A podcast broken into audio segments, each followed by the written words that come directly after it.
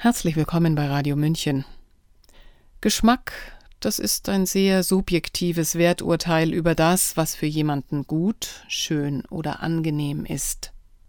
Es ist aber auch das Sichtbarwerden bestimmter ästhetischer Prinzipien und Wertmaßstäbe, auch Anstand und der gute Ton, oder schlicht das sinnliche Aroma. Und was das in uns auslöst, ist hoch individuell. Und doch lassen sich Trends und Einflüsse wahrnehmen, die wir beurteilen mögen. Früher war es die Tasse Kaffee, die vielleicht von der Latte Macchiato ersetzt wurde, oder die Pastete von der Bowl. Aber gut war immer gut im Sinne von elaboriert, sorgfältig bearbeitet. Und das hat früher wie heute damit zu tun, ob jemand seine Tätigkeit liebt. Sylvie Banyuls hätte gerne ein gutes Baguette. Hören Sie ihren Text dazu, gelesen von Sabrina Khalil. Luanas Magen meldet sich. Eigentlich hat sie keine Zeit, aber das Frühstück ist schon ausgefallen. Ein paar Scheiben Käse liegen noch im Kühlschrank. Dafür ist der Brotkorb leer. Ab in den Fahrstuhl. Luana läuft zur nächstliegenden Bäckerei, die sie sonst meidet. Wie jedes Mal fragt sie sich, als sie durch das Schaufenster schaut, wie es möglich ist, Brote und Kuchen so hässlich und lieblos zu gestalten. Es ist ihr ein Rätsel. Als sie die Tür aufmacht, empfängt sie eine aseptische Luft. Sie stellt sich vor, wie die schlecht gelaunte Verkäuferin mit der Sprühdose den chemischen Geruch lustlos über die Waren versprüht. Loana sehnt sich nach den Bäckereien, die noch ihren warmen Duft und ein Gefühl der sinnlichen Geborgenheit ausströmten. Knusprige Brote, schon von weitem stieg einem der Duft in die Nase, die Hände streckten sich nach dem warmen Leib und pressten ihn gegen den Körper. Nein, früher war nicht alles besser, aber einiges schon. In einer hohen gläsernen Vase steht ein einsames Baguette. Ist es frisch? fragt Loana. Die Frage ist nicht ernst gemeint. Die Farbe sagt schon alles. Bleich wie eine Leiche. Die junge Verkäuferin zuckt die Schultern, ihr gelangweilter Blick gleitet zur Straße hin, als ob sie draußen Hilfe fände vor dummen Fragen. Sie gibt sich aber doch einen kleinen Ruck und überwindet für einige Sekunden ihr gesättigtes Desinteresse. Für das bisschen Lohn, das sie bekommt, und die Unsinnlichkeit ihres Arbeitsplatzes kann man ihr nicht noch Antworten zumuten. Sie blickt konzentriert auf ihre mit French Maniküre bemalten Fingernägel, eine Methode, die ursprünglich die Aufgabe hatte, den dunklen Rand, der durch Alltagsschmutz unter den Nägeln entsteht und als bäurisch galt, zu verbergen. Die Ansicht scheint sie etwas zu besänftigen, und so greift sie schwunglos in die Vase hinein, zieht den blassen Leib mit zwei rechteckigen überlangen Nägeln kurz in die Höhe und lässt ihn wieder in die gläserne Hülle fallen. Das sogenannte Baguette krümmt sich schlaff wie ein sterbender Penis, und die Verkäuferin antwortet maulend Er frisch von heute Morgen Loana weiß nicht, ob sie weinen oder lachen soll. Der desolate Anblick ist eine perfekte Werbung für Depression. Sie entscheidet sich für ein kurzes Lachen. Die junge Frau hinter der Theke schaut sie verständnislos an, zuckt wieder mit den Schultern. Loana stellt sich vor, wie sie ihre Arbeitstage mit zuckenden Achseln verbringt. Eine Antwort auf alles, was sie langweilt, ein Abwedeln des Alltags, ein Abwenden von einem Leben, das nicht zu ändern ist und das sie nicht anders kennt. Sollte Luana ihr ihre Meinung über dieses klägliche Baguette sagen? Hat diese junge Frau je ein duftendes Brot erlebt? Die Menschen, die man auf Missstände ansprechen kann, sind nie die Verantwortlichen. Sie können nichts für all das Falsche, das sich ansammelt. Die junge Frau ist nur ein Prellbock, die Gummiwand, hinter der sich die unsichtbaren Gehirne verstecken, die solche Ausgeburten an Broten produzieren. Warum müssen Baguettes, die es schon seit geraumer Zeit zur Perfektion gebracht haben, derart verhunzt werden? Loana erinnert sich an einen italienischen Bäckermeister, der ihr mit strahlender Hingabe erklärt hatte, wie ein richtiges Baguette zu sein hat. Es muss alle Sinne ansprechen. Zuerst erfreuen sich die Augen an der goldenen Farbe, mal heller, mal dunkler, für alle Geschmäcker. Dann kommt der Geruch. Er hatte tief eingeatmet, mit vor Wonne flatternden Nasenflügeln.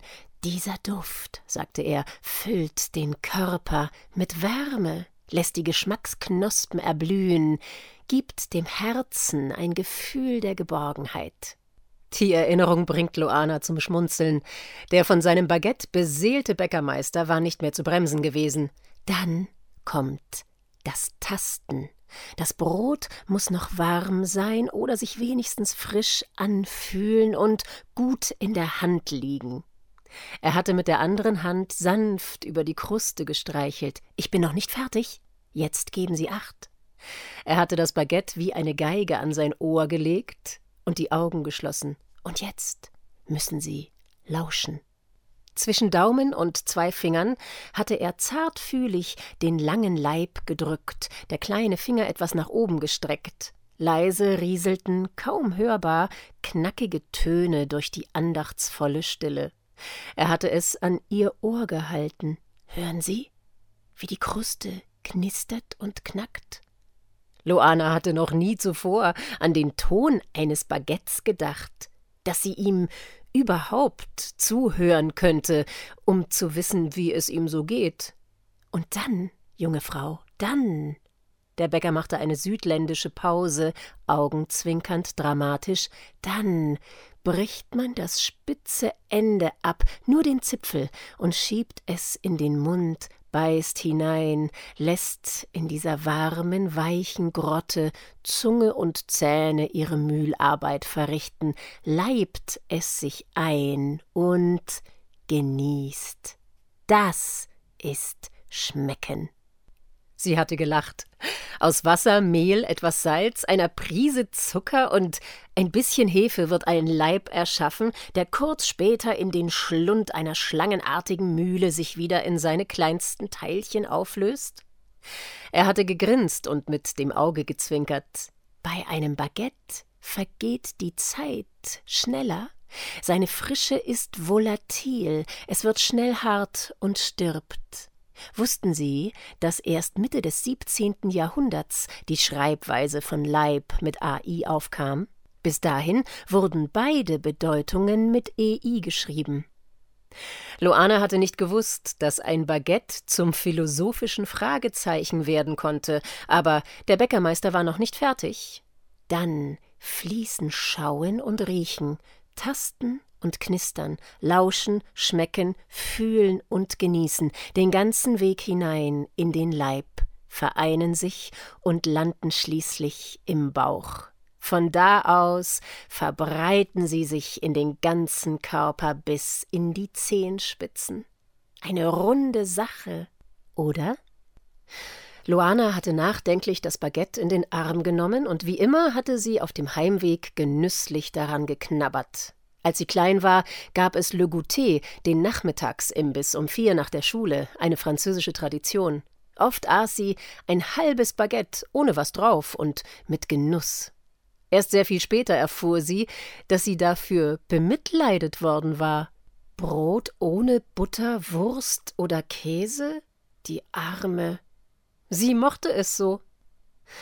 Sie schaut auf die Missgeburt in der Vase, Natürlich gibt es sonst etwas bessere Baguettes als dieses extrem desolate Exemplar, aber eine Bäckerei ohne den warmen Geruch von Brot verdient ihren Namen nicht und knisternde Baguettes sind wohl ausgestorben, ganz zu schweigen von dem besonderen Geschmack. In Supermärkten tastet Luana heimlich, drückt zwischen drei Fingern. Knistern und riechen tun sie nicht, das weiß Luana schon lange. Dennoch hofft sie immer wieder, und überhaupt sollten Baguettes würdig im Regal stehen und nicht wie tot in einer durchsichtigen Plastikschublade liegen. Aber wie sehe es dann aus? Lauter krumme Teile ohne Haltung. Wieso nehmen die Kunden es alle hin? Wie leben Menschen, die nur Falsches verkaufen? Und diejenigen, die Falsches kaufen? Oder gilt man als verwöhnt? Wenn man sieht, wie manches gute Ding, das die Menschheit erfunden hat, in den Abflussrinnen der Lieblosigkeit entfleucht? Loana schaut auf den traurigen Wurm, mit dem die Verkäuferin ihre Tage verbringt, und nimmt sich vor, bald wiederzukommen, um das Bild fotografisch festzuhalten. Tristesse in Kunst zu verwandeln, ist das Einzige, was bleibt. Missmutig lässt sie ihren Blick über die Brezeln wandern, die nur Archäologen zu einem Freudenschrei bewegen könnten, über die Croissants, die ihren Namen nicht verdienen, über den Erdbeerkuchen, dessen Aroma an Sägespäne erinnert, über all die klebrigen Stücke, über das fahle Licht, die lieblos gestalteten Plastikregale, über den weißen Kittel der Verkäuferin, der sie an Krankenhaus und seinen Geruch erinnert. Man isst, was man isst, heißt es. Ihr Appetit, dieses lustvolle Verlangen, zieht sie zur Tür hinaus. Die Verkäuferin wartet, genervt von dieser seltsamen Kundin.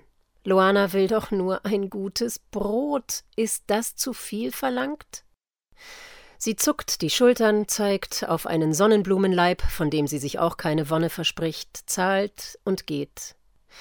Die Zeit läuft, sie denkt zu viel. Was nützt es, über die Dekadenz dieser Welt zu sinnieren?